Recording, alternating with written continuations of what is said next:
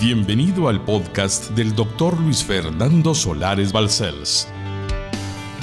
Es nuestro anhelo que su vida sea impactada y transformada a través del siguiente mensaje.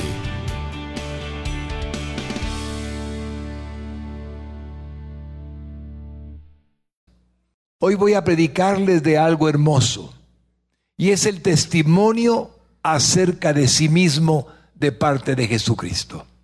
Es decir, lo que él manifestó en sus palabras, diciendo a la gente de los fariseos, de los saduceos, de los escribas, quién era él. Y al entenderlo, veremos su majestad y su poder de una manera preciosa en esta hora. Evangelio según San Juan capítulo 8 y versículos 12 al 30. Otra vez Jesús les habló diciendo, yo soy la luz del mundo. El que me sigue no andará en tinieblas, sino que tendrá la luz de la vida. Entonces los fariseos le dijeron, tú das testimonio acerca de ti mismo, tu testimonio no es verdadero. Respondió Jesús y les dijo, aunque yo doy testimonio acerca de mí mismo, mi testimonio es verdadero, porque sé de dónde he venido y a dónde voy pero vosotros no sabéis de dónde vengo ni a dónde voy. Vosotros juzgáis según la carne. Yo no juzgo a nadie, y si yo juzgo, mi juicio es verdadero, porque no soy yo solo, sino yo y el que me envió, el Padre. Y en vuestra ley está escrito que el testimonio de dos hombres es verdadero. Yo soy el que doy testimonio de mí mismo y el Padre que me envió da testimonio de mí. Ellos le dijeron, ¿dónde está tu Padre? Respondió Jesús, ni a mí me conocéis ni a mi Padre. Si a mí me conocieseis, también a mi Padre conoceríais. Estas palabras habló Jesús en el lugar de las ofrendas, enseñando en el templo y nadie le prendió porque aún no había llegado su hora. Otra vez les dijo Jesús, yo me voy y me buscaréis, pero en vuestro pecado moriréis. A donde yo voy vosotros no podéis venir. Decían entonces los judíos, ¿acaso se matará a sí mismo que dice, a donde yo voy vosotros no podéis venir? Y les dijo, vosotros sois de abajo, yo soy de arriba, vosotros sois de este mundo yo no soy de este mundo. Por eso os digo que moriréis en vuestros pecados, porque si no creéis que yo soy, en vuestros pecados moriréis. Entonces le dijeron, ¿tú quién eres? Entonces Jesús les dijo, lo que desde el principio os he dicho. Muchas cosas tengo que decir y juzgar de vosotros, pero el que me envió es verdadero, y yo, lo que he oído de él, esto hablo al mundo pero no entendieron que les hablaba del Padre. Les dijo pues Jesús, cuando hayáis levantado al Hijo del Hombre, entonces conoceréis que soy yo, que yo soy y que nada hago por mí mismo, sino que según me enseñó el Padre, así hablo, porque el que me envió conmigo está. No me ha dejado solo el Padre, porque yo hago siempre lo que le agrada. Hablando él estas cosas, muchos creyeron en él. Es muy interesante explicarles algo. Las palabras que acabamos de escuchar que nuestro Señor Jesucristo dijo, donde revela mucho de su grandeza, de su deidad, de su realidad divina, no las hubiéramos oído ¿no las tendríamos registradas en la Sagrada Escritura? Si no hubiera sido porque los fariseos le estaban causando problemas al estarle provocando a que él de alguna manera fuese ante el pueblo como evidenciado como un hombre falso, como alguien que no era el que decía ser y que ellos abominaban por la gloria de su poder manifestada en medio de Israel. Si los fariseos no lo provocan, no lo constriñen, no le hacen sentir la necesidad de expresar estas palabras, no las tendríamos. Pero él permitió que los fariseos le dijeran cosas tan negativas, tan dudosas, tan difíciles, que al hablarlas, al contestarlas, al responderlas, reveló la deidad, la divinidad de su realidad en la tierra. Por eso es muy interesante escudriñar el testimonio de Jesucristo acerca de sí mismo, porque el Evangelio de Juan, donde estamos, no hubiera sido tan rico en cristología Cristología significa en la revelación de Cristo, en el conocimiento de Cristo. Aquellos incrédulos judíos tenían la intención de dañar su imagen, menospreciar su carácter, pero Dios lo llevó todo a una más plena revelación de su gloriosa naturaleza. En estos versículos, el Señor Jesucristo nos dice por lo menos siete cosas acerca de sí mismo, que están todas ellas llenas de infinito significado. Los que somos cristianos y sabemos que Él es el Señor Jesucristo, el Mesías, el Hijo de Dios, Dios verdadero, nos sentimos agradecidos de que en estas palabras haya expresado tesoros para nuestra fe. Primero, veamos lo que Él dijo acerca de sí mismo. Él no era de este mundo. Mira el versículo 23. Y les dijo, vosotros sois de abajo, yo soy de arriba, vosotros sois de este mundo, yo no soy de este mundo. La sabiduría, el carácter y los motivos de Jesucristo no podían ser productos de este mundo. El mundo por sabiduría no conoció a Dios, está escrito en la palabra. La paternidad y todos los antecedentes terrenales de la crianza de Jesucristo no pueden en absoluto explicarle a Él. No se trata de que recibió de su padre putativo José alguna enseñanza especial o de su madre María algo excepcional o que fue a la escuela del rabinato y ahí aprendió cualquier cosa. No se trata de nada humano. No se trata de algo adquirido, aprendido. Se trata de que Él es Dios y así vino a este mundo para la gloria de su santo nombre. La única explicación razonable de su carácter y misión profundamente singulares, únicas, es la que da él mismo. Yo soy de arriba, vosotros sois de abajo. La distancia entre Jesucristo y los hombres comunes y corrientes es del cielo a la tierra. Una distancia extraordinariamente grande. Entre Él y nosotros hay esa distancia. Por lo tanto, Él es realmente divino y único en todo el universo y en todo lo que Él creó. Dice la palabra que entre este mundo y la presencia de la gloria de Dios no hay ninguna comparación. Son absolutamente diferentes. Por eso cuando uno viene al Señor Jesucristo y el Espíritu Santo entra a nuestro corazón y Cristo hace morada en nuestro cuerpo, de pronto comenzamos a sentir rechazo por las cosas del mundo, por el pecado del mundo, por la maldad del mundo, por lo que antes apenas quizás teníamos cierta actividad dentro del mundo pecaminoso, ahora nos parece que no debemos de hacerlo. ¿Saben por qué? Porque el que es santo, santo, santo está morando dentro de nosotros y nos da de su santidad. Nosotros tampoco somos del mundo, dice su palabra. Lo segundo que él dijo de sí mismo es que él es la luz del mundo. Mira el versículo 12.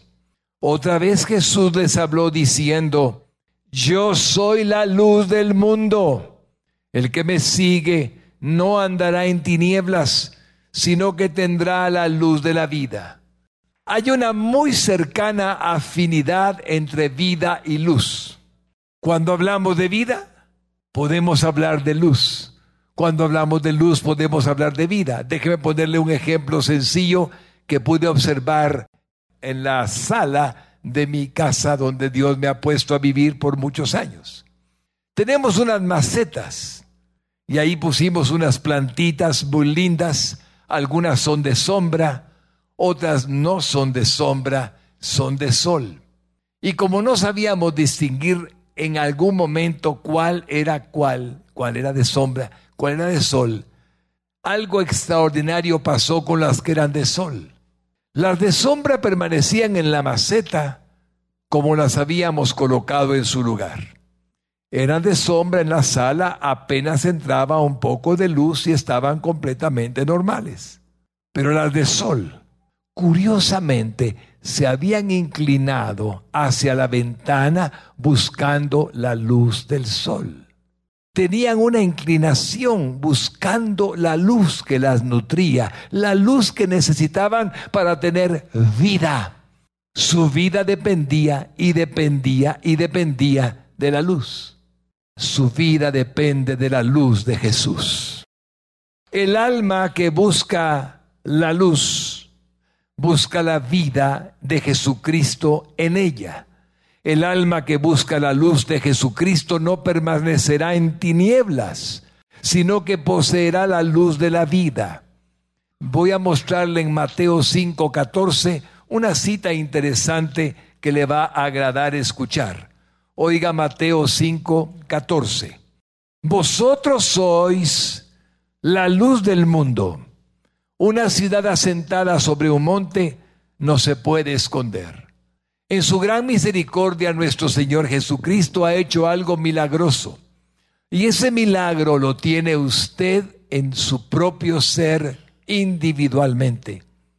Y es que aquel que dijo, yo soy la luz del mundo, un día dijo, vosotros sois la luz del mundo. Y el motivo por el que lo dijo es porque Él mora en su corazón. Nadie queda igual cuando Cristo entra dentro de su ser. Recibir la luz de su verdad es entrar a su cuerpo, alma y espíritu el poder de su vida. Por eso el hombre se transforma, se regenera, cambia. El hombre es otra criatura, es nueva persona, es una nueva creación. Por eso es que el Señor hace el milagro en nosotros simplemente es Él el que lo puede producir y nadie más. La luz que el mundo necesita no está en la ciencia, ni en el arte, ni en la filosofía, ni en la religión, sino solamente en Cristo. Nada más en Él. ¿Saben por qué? Porque Él dijo, yo soy la luz del mundo. Qué pena que los hombres amen las tinieblas de los razonamientos humanos más que la luz de la vida divina. Miren Juan 3:19. En Juan 3:19 tenemos una expresión que Jesucristo dijo triste. Dice Juan 3:19, y esta es la condenación, que la luz vino al mundo y los hombres amaron más las tinieblas que la luz porque sus obras eran malas. Las tinieblas del mundo prevalecen. A menos que Cristo aparezca y dé luz a los hombres, seguirán en tinieblas.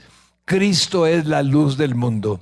Y todas las otras luces, entre comillas, son solo chispazos inestables que el hombre enciende y que no pueden llevarlo a Dios.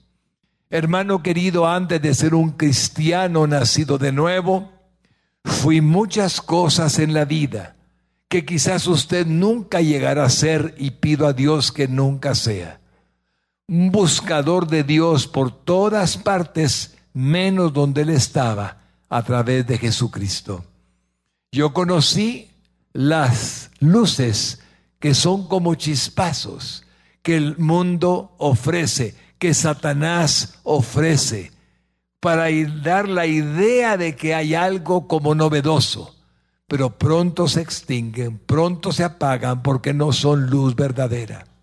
Lo tercero que encontramos en el pasaje es que el Padre estaba en él. Mira el versículo 16. Y si yo juzgo, mi juicio es verdadero, pero no soy yo solo, sino yo y el que me envió, el Padre. El incomparable valor del Hijo de Dios, Jesucristo, puede ser en parte explicado por esta simple verdad. Él estaba consciente de la presencia del Padre Celestial en él. Él dijo, no estoy solo.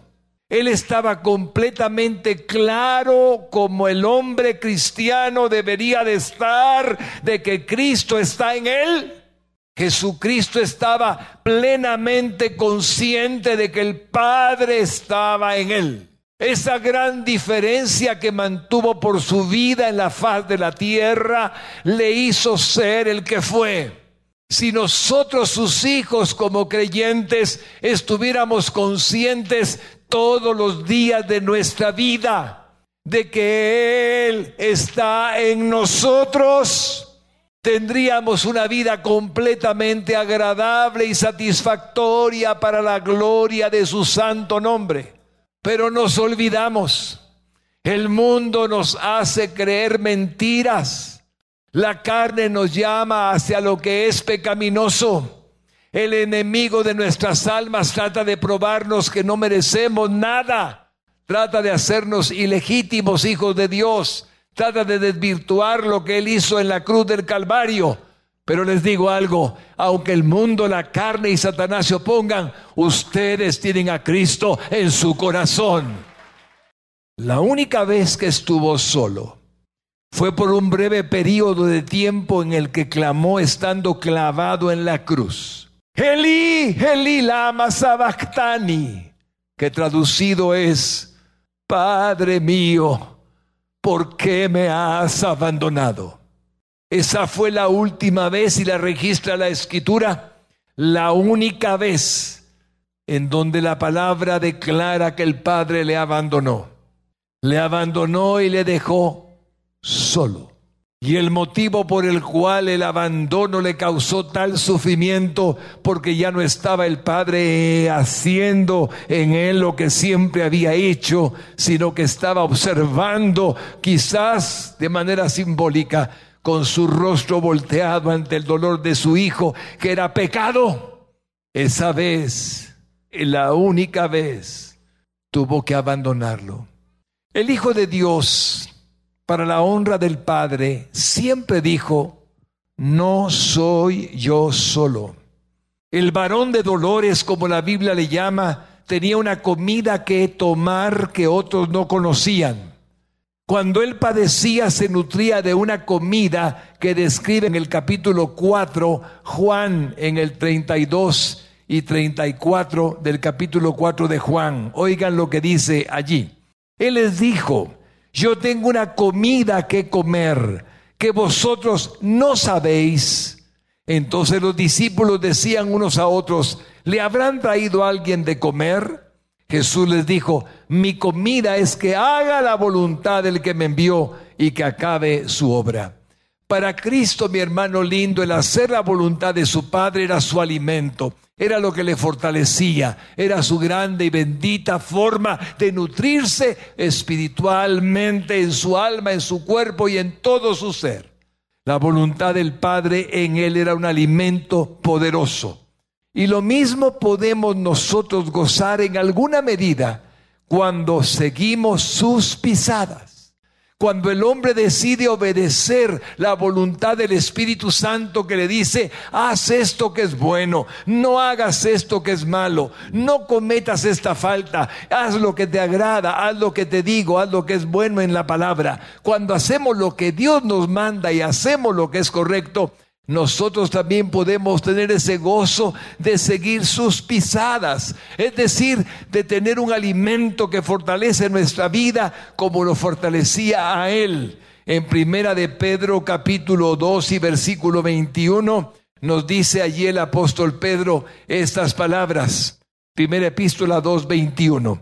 Dice así, pues para esto fuisteis llamados porque también Cristo padeció por nosotros, dejándonos ejemplo para que sigáis sus pisadas. Lo cuarto que dijo en el pasaje donde testifica acerca de sí mismo, él dijo las cosas que había aprendido del Padre. Mire el versículo 26, por favor. Versículo 26. Muchas cosas tengo que decir y juzgar de vosotros, pero el que me envió es verdadero, y yo, lo que he oído de él, esto hablo al mundo. Ahora mira el 28. Les dijo pues Jesús, cuando hayáis levantado al Hijo del Hombre, entonces conoceréis que yo soy y que nada hago por mí mismo, sino que según me enseñó el Padre, así habló. Para él, mi hermano lindo, todo lo que nos dijo era el Padre hablando a través de él. Cuando usted oye a Jesucristo en cualquier cita de su Sagrada Escritura en los cuatro evangelios, usted debe saber que es el mismo Padre diciendo las palabras que Jesucristo tenía que decir porque las había escuchado del Padre. Lo que él escuchó, eso es lo que dijo. Y en el versículo 28 habla de cuando hayáis levantado al Hijo del Hombre. Le está diciendo a los fariseos, cuando me levantéis en la cruz del Gólgota, cuando me levantéis en la cruz del Calvario, entonces sabréis quién soy yo. Y así habría de ser.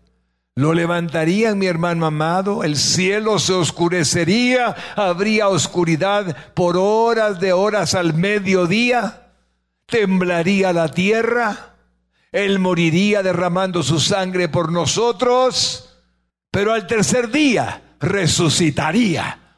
Cristo vino no para hacer su propia voluntad, sino la voluntad de aquel que le había enviado. En Hebreos 10, 5 al 7, dice así, por lo cual entrando en el mundo, habla de Jesucristo, dice, sacrificio y ofrenda no quisiste, mas me preparaste cuerpo. Holocausto y expiaciones por el pecado no te agradaron. Entonces dije, he aquí que vengo, oh Dios, para hacer tu voluntad, como en el rollo del libro está escrito de mí. ¿Se acuerdan de Isaías 53? A ese rollo hace referencia nuestro Señor Jesucristo. Lo cuarto que dice en el pasaje, él dijo las cosas que había aprendido del Padre, como lo hemos dicho, y eso que estamos oyendo es impresionante. ¿Por qué? Porque este es el profeta que Dios había prometido levantar y poner sus palabras en su boca. Cuando el pueblo de Israel estaba todavía estableciéndose, y encaminándose hacia la tierra prometida y estaban haciendo los planes que Dios les había decretado, se habló de un profeta maravilloso en Deuteronomio 18, 18. Y este es el profeta, Jesucristo que habría de venir. Oiga Deuteronomio 18, 18. Profeta les levantaré de en medio de sus hermanos, como tú, y pondré mis palabras en su boca y él les hablará todo lo que yo le mandare. En Jesucristo se cumplió esa promesa que el Señor le había dado a Moisés. Como siervo de Jehová, iglesia linda, fue fiel hasta la muerte.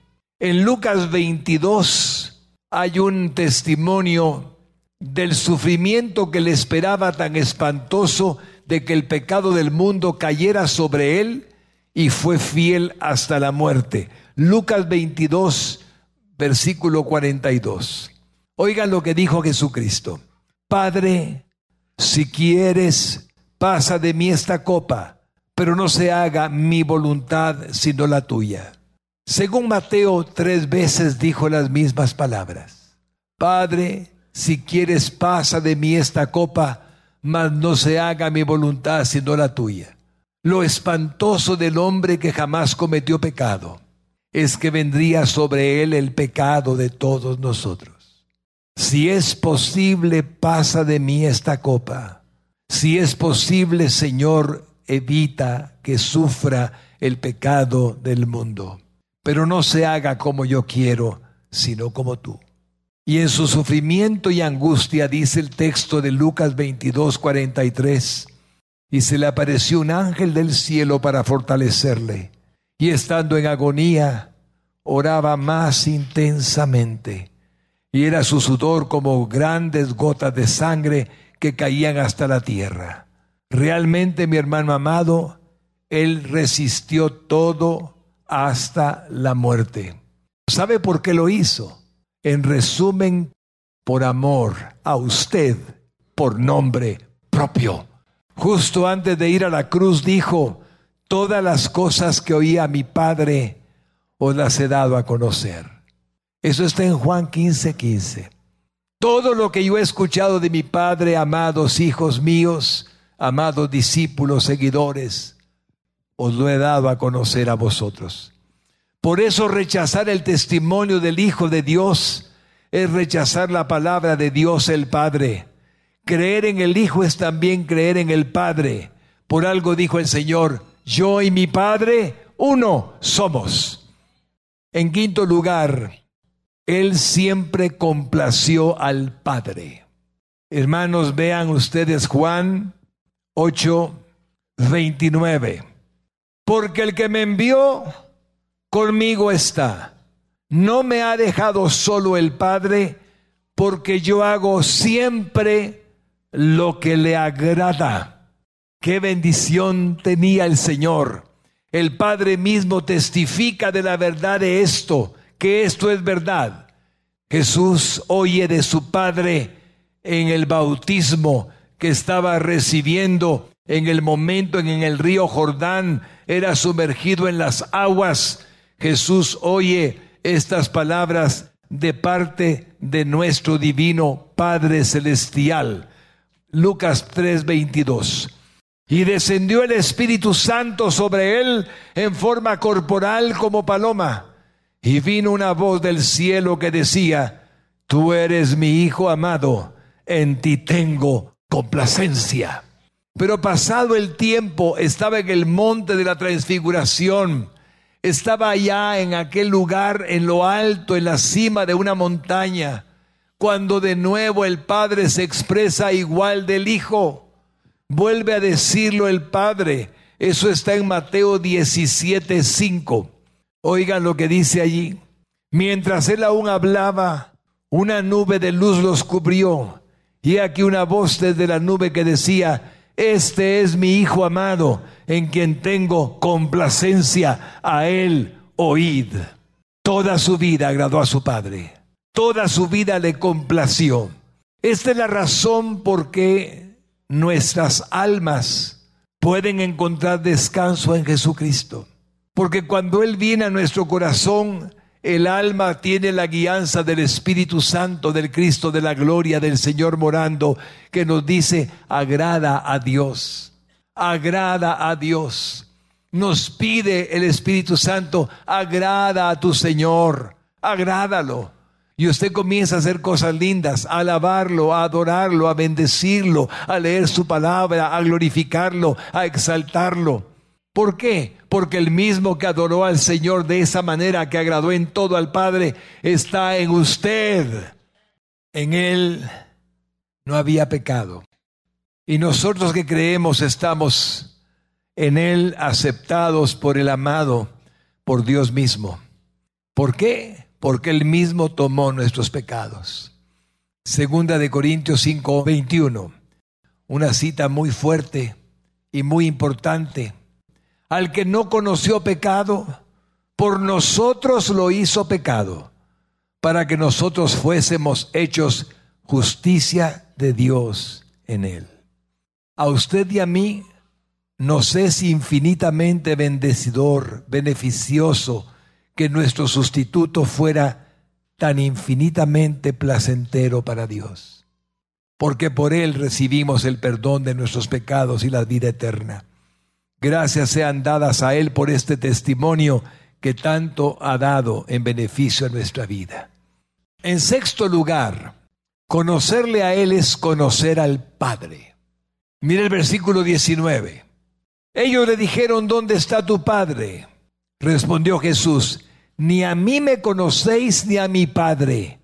Si a mí me conocieseis, también a mi Padre conoceríais. Hermanos lindos, la voz y la compasión del Dios invisible, porque Dios es espíritu, el Padre es espíritu, encontró su expresión audible y visible en las enseñanzas y padecimientos de Jesucristo, su Hijo. Mire Juan 1.18. A Dios nadie le vio jamás. El unigénito Hijo que está en el seno del Padre, Él le ha dado a conocer. Y en el libro de Colosenses, en la epístola a los Colosenses, dice también lo siguiente. Dice así mi hermano lindo en Colosenses 1.15. Él es la imagen del Dios invisible, el primogénito de toda creación. Y mira el 19, por cuanto agradó al Padre que en él habitase toda plenitud. Nadie puede conocer al Señor Jesucristo si no ve en él la imagen del Padre eterno. En Juan capítulo 14 y versículos 7 al 9 hay un diálogo muy interesante que dice esta verdad. Si me conocieseis, dice Jesús, también a mi Padre conoceríais, y desde ahora le conocéis y le habéis visto. Felipe le dijo, Señor, muéstranos el Padre y nos basta. Jesús le dijo, ¿tanto tiempo hace que yo estoy con vosotros y no me has conocido, Felipe? El que me ha visto a mí, ha visto al Padre. ¿Cómo pues dices tú, muéstranos al Padre? Él fue enviado por el Padre a fin de que por medio de sus padecimientos pudiera llevarnos a Dios. Él nos trae al conocimiento de Dios, al amor y favor de Dios y a la semejanza de Dios. Lo último que podemos aprender cuando Él está hablando a los fariseos y Juan registra lo que está escrito en su palabra, es que no creer en Él es morir en pecado. Esto se aplica a toda criatura en la faz de la tierra. No importa quién sea, hablen el idioma que hablen. Toda criatura, si no cree en Él, muere en pecado. Solo Él es el Hijo de Dios. Solo Él es el Redentor de la humanidad. Solo Él vino del cielo a esta tierra. Mira el versículo 24. Por eso os dije, que moriréis en vuestros pecados, porque si no creéis que yo soy, en vuestros pecados moriréis. Por eso usted debe valorar tanto la labor de los misioneros. Hermano lindo, los misioneros tienen una tarea muy grande en el mundo, anunciar en otras culturas que solo Jesucristo salva. Ellos lo hacen con todo amor sabiendo que esta verdad es absoluta. Es simplemente lo que Dios el Padre decidió hacer. Enviar a su Hijo a la tierra para que Él muriera por todos los pecadores y que el que le reciba en su corazón será salvo. No debemos nunca menospreciar este claro e inequívoco testimonio del Hijo de Dios por cuanto Él vino a quitar el pecado por el sacrificio de sí mismo. No hay manera de escapar del pecado más que por la fe en Él. Dice Juan 3:36 estas palabras. El que cree en el Hijo tiene vida eterna, pero el que desobedece al Hijo no verá la vida, sino que la ira de Dios está sobre él. La palabra desobedece se puede traducir rechaza o rehúsa. El que rehúsa al Hijo no verá la vida. Si no creéis que yo soy, dice él, y el énfasis no cae en él tanto por lo que él dice como en lo que él es.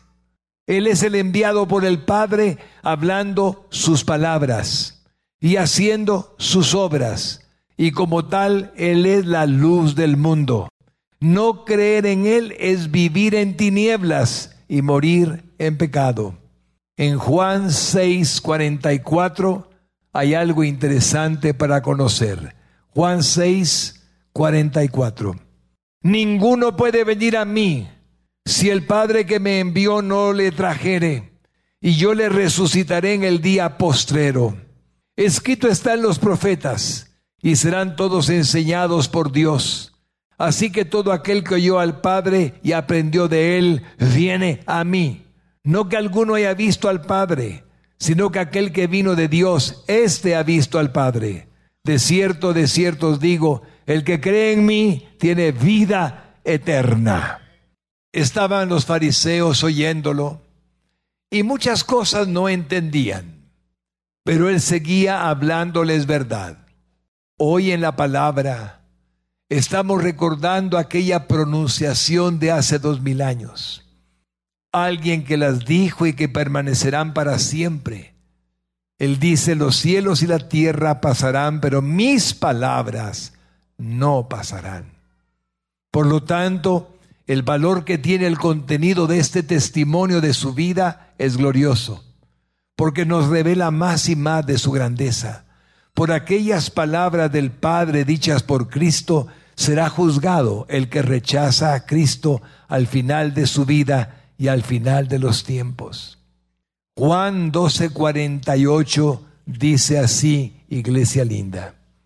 El que me rechaza y no recibe mis palabras, tiene quien le juzgue. La palabra que he hablado, ella le juzgará en el día postrero. Porque yo no he venido por mi propia cuenta. El Padre que me envió, Él me dio mandamiento de lo que he de decir y de lo que he de hablar. Y sé que su mandamiento es vida eterna Así pues lo que yo hablo, lo hablo como el Padre me lo ha dicho. Miren que no rechacen al que habla desde el cielo, porque el Señor Jesucristo ha pronunciado la última palabra con respecto al gran tema de la salvación eterna. Él lo dijo hace dos mil años y permanece su verdad hasta hoy. Por eso dice Hebreos 12, 25 estas palabras. Mirad que no desechéis al que habla, porque si no escaparon aquellos que desecharon al que los amonestaba en la tierra, mucho menos nosotros, si desecháramos al que amonesta desde los cielos. Ahora está en el cielo observando que ninguno esté en la tierra que Él pueda llevar por medio de su iglesia su santo evangelio a todo el mundo. Él está observando que su iglesia pueda anunciarle al mundo, al hombre en lo individual, que solo en Él hay perdón de pecados y salvación y vida eterna. Por eso dice Hechos, capítulo 4 y versículo 12, y en ningún otro hay salvación porque no hay otro nombre bajo el cielo dado a los hombres en que podamos ser salvos. Y en primera de Timoteo 2:5 se nos describe que él es el Señor y el Salvador del mundo. Porque hay un solo Dios y un solo mediador entre Dios y los hombres, Jesucristo, hombre. Él testificó de sí mismo Bendito sea el Señor y adorado por siempre sea su presencia y su santo nombre, que a usted y a mí nos alcanzó. Su verdad traspasó nuestro corazón y nuestra mente y nos rendimos a Él. Él dijo quién era y quién es. Y seguimos adorándolo por los siglos de los siglos, lo seguiremos adorando después de adorarlo aquí en la tierra. Solo tú eres el Señor. Y tú estás aquí, Jesucristo. Y hemos aprendido aquello que querías que los hombres supieran en carne propia. Te hemos visto actuar milagrosamente al regenerarnos, al transformarnos en una nueva criatura. Te hemos visto, Señor, perdonar nuestros pecados y limpiarnos de toda maldad. Gracias, Jesucristo. Gracias por siempre y para siempre, Padre Celestial, por el milagro de haber enviado a tu Hijo a este mundo. Le hablo a usted, mi hermanito, por nombre propio. Si Él testificó de sí mismo, debemos creerle. Él es nuestra única esperanza y la única verdad. Él es Dios junto a su Padre y al Espíritu Santo. Si tiene alguna necesidad, varón lindo, si tiene algún problema que necesita del auxilio de Dios, hermana linda, pídale a Él que le ayude. Dígale a Él que lo necesita y exprésele su necesidad. Pídala porque Él le ama. Nadie podrá darle jamás lo que solo Dios le puede dar. Pídale a Él que intervenga en su vida, en la vida de los que ama, que intervenga en todas las áreas de su existencia. Pídale a Él que venga y se manifieste. Señor, intercedo por los que están padeciendo alguna enfermedad en este momento. Intercedo delante de tu gloria y de tu poder ante tu trono de gracia y bondad, para que hagas un milagro de sanidad divina en aquellos que están padeciendo cualquier enfermedad. Señor, tú estás aquí, sigues siendo el mismo de ayer, hoy y lo serás por todos los siglos. Señor, sana, sana el cuerpo del enfermo. Por medio de tu palabra declaro que por tus llagas nosotros fuimos curados por medio de tu palabra que dice que en tu costado llevaste nuestras dolencias y enfermedades. Por medio de tu palabra declaro que puedes sanarnos y hoy te lo rogamos porque estás aquí. Haz un milagro de sanidad divina porque tú eres poderoso y eres bueno. Vengo a pedirte en el nombre de Jesucristo por el que tiene problemas familiares, para que tú intervengas, Señor, en su vida personal y le des la paz que sobrepasa todo entendimiento. Y haya un amor tan extraordinario que pueda perdonar y pueda bendecir a aquellos que son parte de su familia, que pueda mostrar tu misericordia y tu amor y pueda manifestar tu gracia y tu bondad y las familias vuelvan de nuevo a tener reconciliación entre sí. Te pido por el hijo que ha abandonado el hogar, por la hija que se ha ido para que vuelva y para que vuelva ante ti convertido y convertida en una nueva persona. Te pido Señor por el problema financiero de mi hermano y de mi hermana porque sé que algunos tienen dificultades económicas y no ven una salida. Señor Dios, proveedor de toda gracia y de todo lo que viene del cielo, que solo podemos recibir de tu mano. Bendice a mi hermano milagrosamente. Ventanas de los cielos sean abiertas ante él por medio de tu gracia y de tu bondad, y reciba la solución de sus problemas, porque tú eres bueno. Jesucristo de Nazaret, por medio de ti tenemos acceso al Padre y el Padre es el dueño del oro y de la plata. Bendícenos, Señor, económicamente para honra de tu santo nombre. Intercedo, Señor, por tu pueblo, por cualquier necesidad que no he mencionado y que esté padeciendo, para pedirte, Espíritu Santo, que por los méritos de Jesucristo, que es Dios, que hizo la obra en la cruz del Calvario, suplas toda necesidad, suplas todo requerimiento del alma, del cuerpo y del espíritu humano. Y mi hermano y mi hermana sea fortalecido por medio tuyo y sea bendecido a través de ti. Te lo ruego con todo mi corazón, sabiendo que me oyes, porque estás aquí y porque eres bueno. Si aún no has nacido de nuevo, Haré una oración de fe, hombre y mujer, para que la repita conmigo. Y aunque el enemigo se quiera oponer a que la haga, hoy es su oportunidad de ser libre su oportunidad de irse fuera del dominio de la potestad de Satanás, de la oscuridad de las tinieblas y ser trasladado a la luz, a la luz admirable de Cristo Jesús. Repita esta oración conmigo. Jesucristo, gracias por morir por mí en la cruz del Calvario.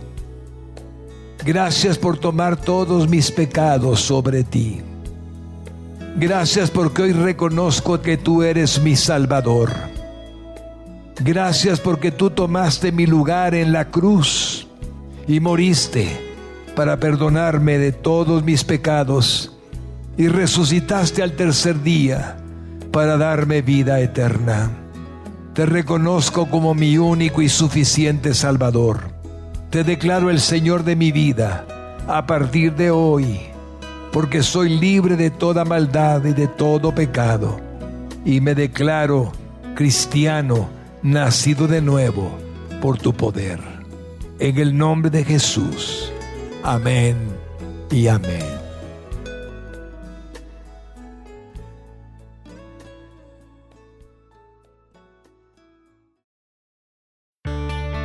Para más información o ayuda en su vida espiritual, Contáctenos a través de nuestras redes sociales. Búsquenos como Radio Exclusiva GT. No duden en suscribirse a nuestro podcast para más contenido que edificará su alma.